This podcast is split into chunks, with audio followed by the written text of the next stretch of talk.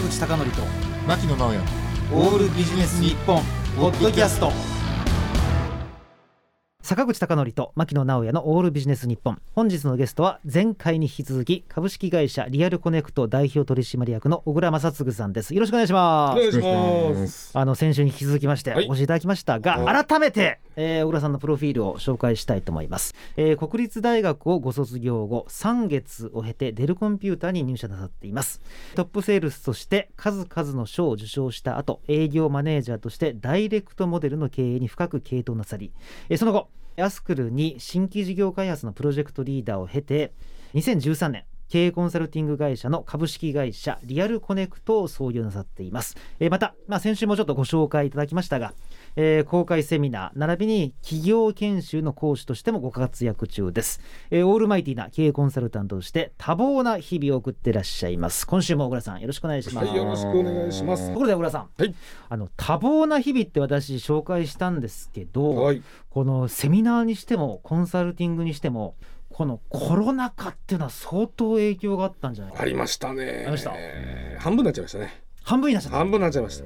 それは2つの意味のどっちでもですか？セミナーもコンサル？セミナーもンコンサル、あ、コンサルは違いますね。コンサルは逆に増えてるんですけど、ええ。セミナーと研修ですね。はいはい。やっぱがりリアルは開催できませんでオンラインにピッと変われる会社もあれば、うんうん。オンラインだったらやってもねっていう会社でペンディングになっちゃったり、うんうん。今まで何年も続けてやってた会社がね、うん。急になくなっちゃってっていうのはありましたよ。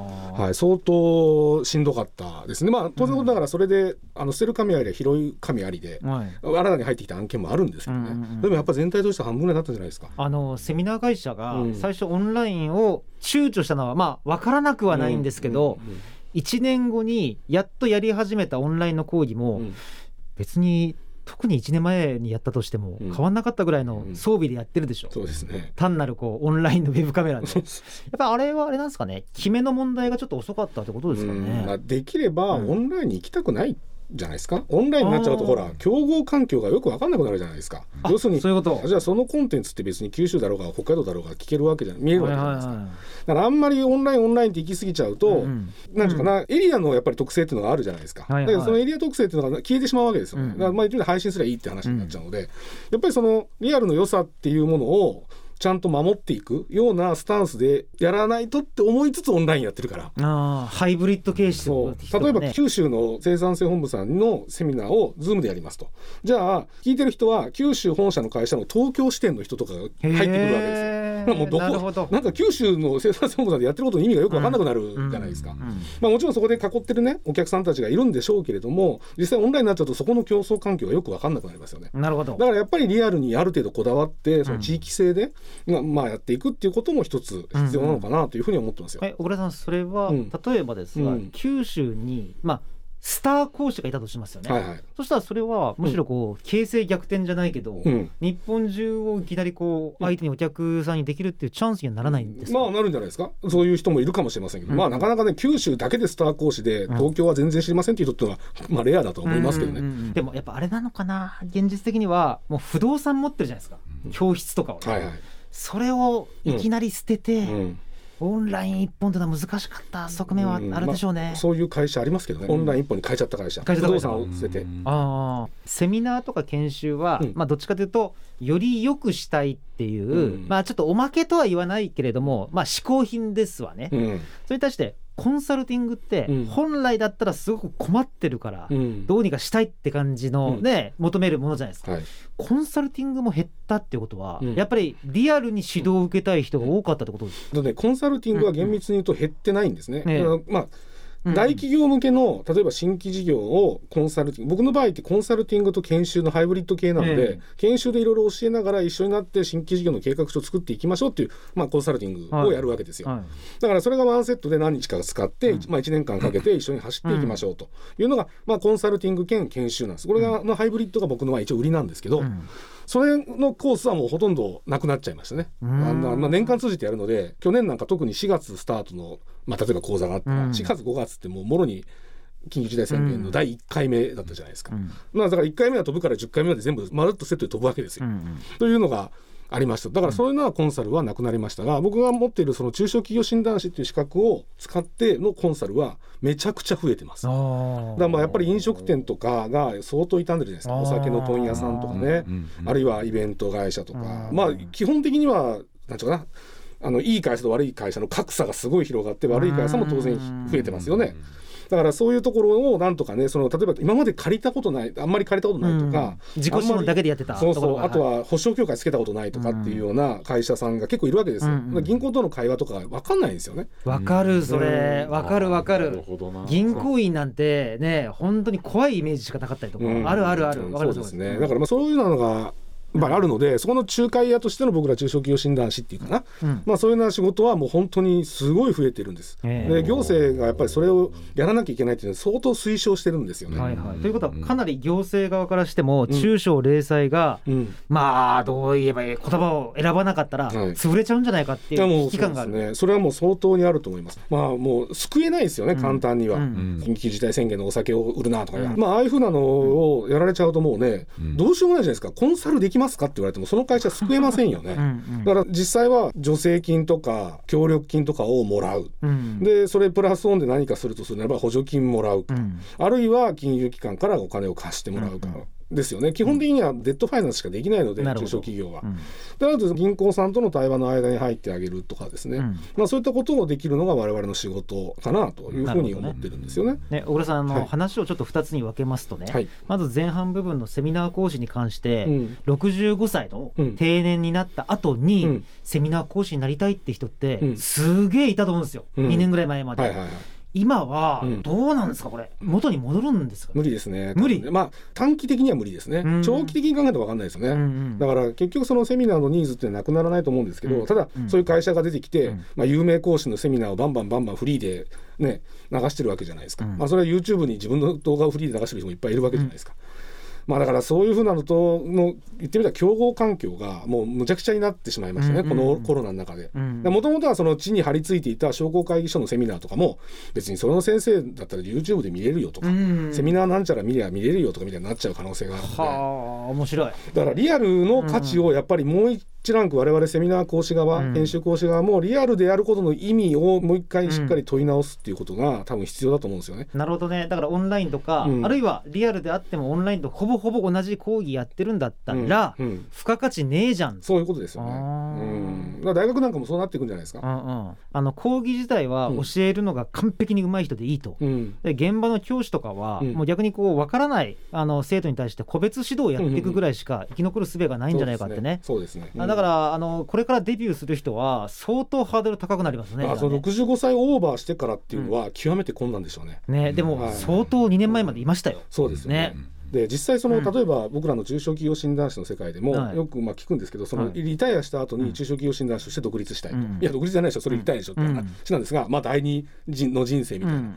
でもそれって結構厳しくて、うん。例えば公共機関でもやっぱり65歳になって定年して診断士ですって仕事くださいっていう,、はい。人より僕らみたいに40歳から、ね、中小企業診断して独立してずっともう我々現役でやってきた人と65歳の時点でどっち取りますかって後者取りますよ、うんうんうん。ポットでではなかなかねなるほどね。難しいでしょうね。いずれにしても。話を2つに分けましょうって言っていた、その2つ目がまさにそこなんですけど、はい。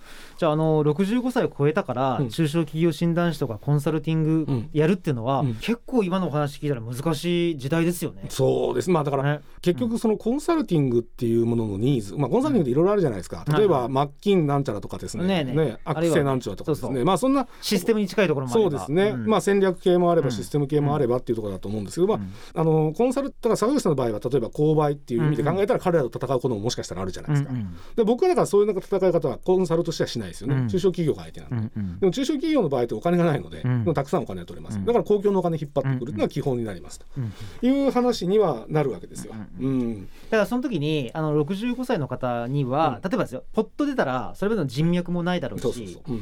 うん意外にあのお伝えする教えるっていうノウハウではなくて、うん。その他の行政とのこうコネクションとかが、本当は重要ってことですよね。そうですね、まあ、そのアンテナを高く張ってるかどうかっていうところもあると思うんですね、うん。やっぱその行政とつながってる人と一緒に仲間になっておくとかですね、はい。まあ、そういうところは必要じゃないですか、やっぱそういうコネクション、だから結局、あとはでもね、最近は行政も公募がやっぱり多いので、そういうところにアンテナ立てておく、で意外に見えないようなところに公募があってたりするんですよ、うん。うんでそれがあざとく見つけて、公募に応募したら、誰も気づいてなくてうん。入りましたっていうのは中にあったりするので、例えばね小田さん、うん。ちょっと考えにくいけど DX、うん。デジタルトランスフォーメーションにめっちゃ詳しいっすよっていうシニアの方がいたら、はい。それは活躍の道ありますか？えっと、うんプログラムが書けるんであれば、うん。書いてあげればいいんじゃないですかっていう話、ん要するにそういうシステムベンダー的な動き方、小さいシステムベンダー的な動き方で、なるほど。例えばエクセルのマクロ1個はい。作ってあげるだけでも中小企業ってそういう人いなかったりするので、あいや小倉さん、今ねそれいい話なさってます、うん。というのが DX って難しすぎるんで、うんうんうん。本当に中小企業のちっちゃな等身大のレベルで何ができるのかっていうと、VBA でいいんですね。マクロで、マクロでいいんじゃないですか？最初入り口はね。あだって RP だってマクロの化け物みたいなもんですからね。まあマイクロソフトもね、うん。あの RPA のソフト出しましたしね。うん、そうですね、うん。なるほど、まあ本当にそんなレベルでいいと思いますよ。だからそういう人はそういうふうにすればいいんですけど、ええコンサルをやるとなると、うん。DX に超詳しい人って多くの場合コミュニケーションエラーを起こすことが多いは多いんですよね、うん。違う日本語で言っていたまあ言ってみたらあまりコミュニケーションが上手じゃないっていう。ことですよね、うん。だから中小企業のコンサルってすごい高邁な難しいことを言っても相手がねそれに対して対応するかって言ったらしないわけですよね、うんうん。多くの場合、うん例えばパン屋さんに DX だって言ってもしょうがない話で、あのね会議がうん3時間終わった後に、ところで KPI って何ですかって聞かれるとか、う。んそういうパターンでしょ？そうですそうです。だからうん。それはそれでそういうもんだと思ってだからそこに対してちゃんと目線を合わせてコミュニケーションすることが多分一番大事なんですよね、うんうん。だからすごいでっかい会社のすごいオペレーションを入れようと思ってもこれ無理なわけですよ、うんうんでそれ話してもやる人もいないし、っうん。ていうところなんでそこのをちゃんと理解してうん。目線を合わせてしっかりと寄り添っていくっていうのが多分一番大事なんですね。ね、あの寄り添いながら、うん。あの小倉さんとして、まあ、あるいはリアルコネクトとして DX の支援ってうん。どういうことを中小企業になさるんですか、DX の支援を中小企業にするっていう、うん。まあそうですね。だからまずは IT 補助金を取りましょうっていう話をしてあげて、ね、現実的ですね。そうそうそう現実的現実的。お金がそんなに潤沢にあるわけじゃないし、うん。実際のところはその自己資本がすごい積まれてるっていう会社もそこまで多くないはいはい。のでやっぱりデッドファイナンスかけなきゃいけない。じゃあその IT 投資をするとするならば、うん。まず補助金を持ってきましょうと、で補助金を持ってくるときには当然のことながら銀行さんから一旦借りなきゃいけないケースもあったりするので、うん。じゃあ銀行とのフロントをやりましょう、うん。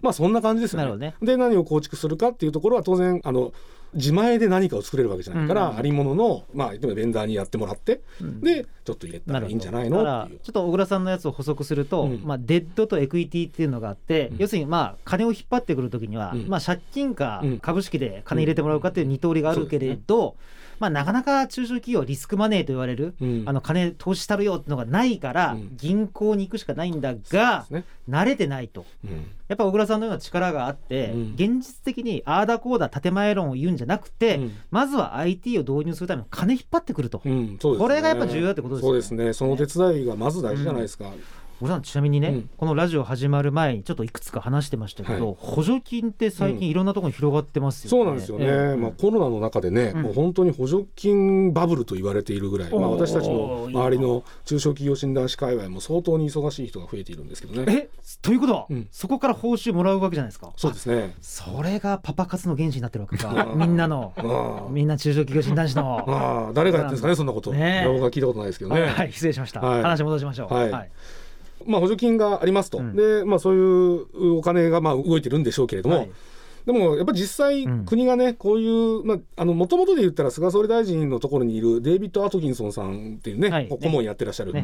まあ、某彼なんかが某ね芸術系のそうですね。会社の社長さん。そうですね、はいはい。の外国人のうん。元ゴールドマン・サックスだからねそうね。はい。方ですけども彼なんかはもともと中小企業が多すぎて、うん。生産性が悪いと。うんいう話からその事業再構築補助金というのは今年のねもう超目玉の補助金が出てますと、はい。まあ、大体中小企業でも6000万ぐらいまで出るので、まあ、そういうふうなすごい2兆円ぐらいのお予算が積まれてますと、はい。で今までものづくり補助金とか小規模事業者持続化補助金なんていうものそれから IT 補助金っていうのがあったんですが、うん。その上乗せでその事業再構築補助金。要は会社を再構築しなさい、うんうん。コロナで傷みましたよね。じゃあそそれ同じことやったらもうダメだよね、うん。ただちょっと違う分野に行きましょうよっていうことを推奨したり、うん。っていうような補助金ですね、うん。あとは例えば事業承継補助金なんていうのも出てきましたね。だからそれはもう M&A の時にかかるお金を国が負担しましょう、ね。いいくばっかはね。まさにあの合併を推進するような施策と考えていいですよね。そういうのもあります。ね、うんだからまあ事業を再構築しないとダメよ、うん。一緒になって頑張っていきましょうよとかっていうような、まあ、それが今中小企業庁とか経産省が考えている中小企業のあり方、まあ希望というか期待ですよね、うんうん。まあ考え方にのっとっていくしかないなっていう感じがあねりますよね。でそれももちろん小倉さんの次の狙っていらっしゃる道でしょうから、うん。なんか聞いたところによると、うん。まあ、M&A を促進するためにも、うん。先週もちょっとご紹介しましたがゴルフを始められてるというゴルフと M&A はあんまりくっつかないですけど、あまあ、あほら、うん。社長仲間と、そうですねね、ゴルフすることによって、はい。MA をねなんかきっかけ作りにもなるでしょう。そうですね、うん。まああんまり下心だけでやってるわけじゃなくて、ええまあ、ゴルフは純粋にあのコロナで暇になっちゃってて、まあ、何かやっぱ趣味を作ろうと思って新しくゴルフをやったら、うんまあ意外に毎日朝練やるような、マジで、ね、なりましたね。そう。腰痛が止まらないっていうね。